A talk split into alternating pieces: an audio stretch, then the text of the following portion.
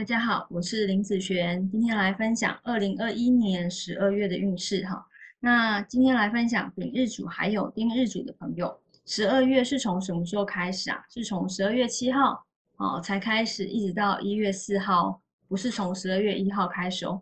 等一下我会依照感情、财运、工作、健康哈，财运第一个哈开始分享下去。第一个，我们先来分享财运的部分。那这个月啊。财运状况啊是平平的哈，嗯，看起来这个月比上个月好一点点，但是实际上是没有变多好了，因为可能还在处在亏损的状态啊。不过因为这个月实在是太不稳定了哈，投资的人你要注意哦，不要因为太情绪化而造成再度亏损。好，注意投资千万不要太情绪化哦。那在感情方面来说呢？男生女生来说哦，感情运其实也都没有很好哦就像是集中在胸哈。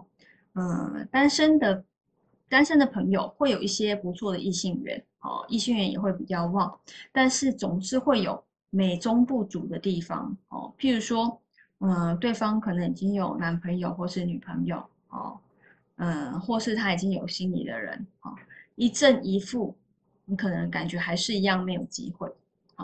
那如果是单纯的交朋友，倒还是可以的啦。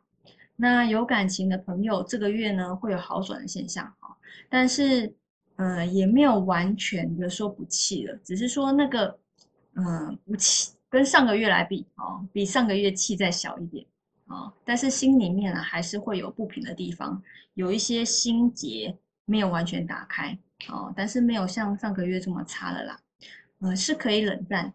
但是冷战不是最好的方法，时间不宜太过久。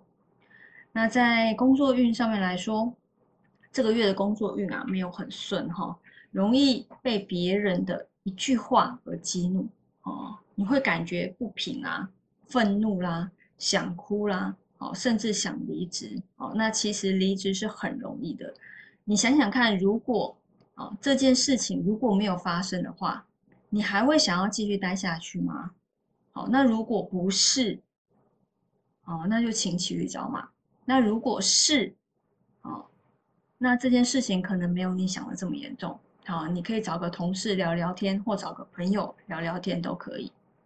那在健康运方面来说呢，这个月啊，啊要注意有一些就是胃方面，急性肠胃炎，哦，子宫、妇科，哦，这是女生，那膀胱这方面的问题。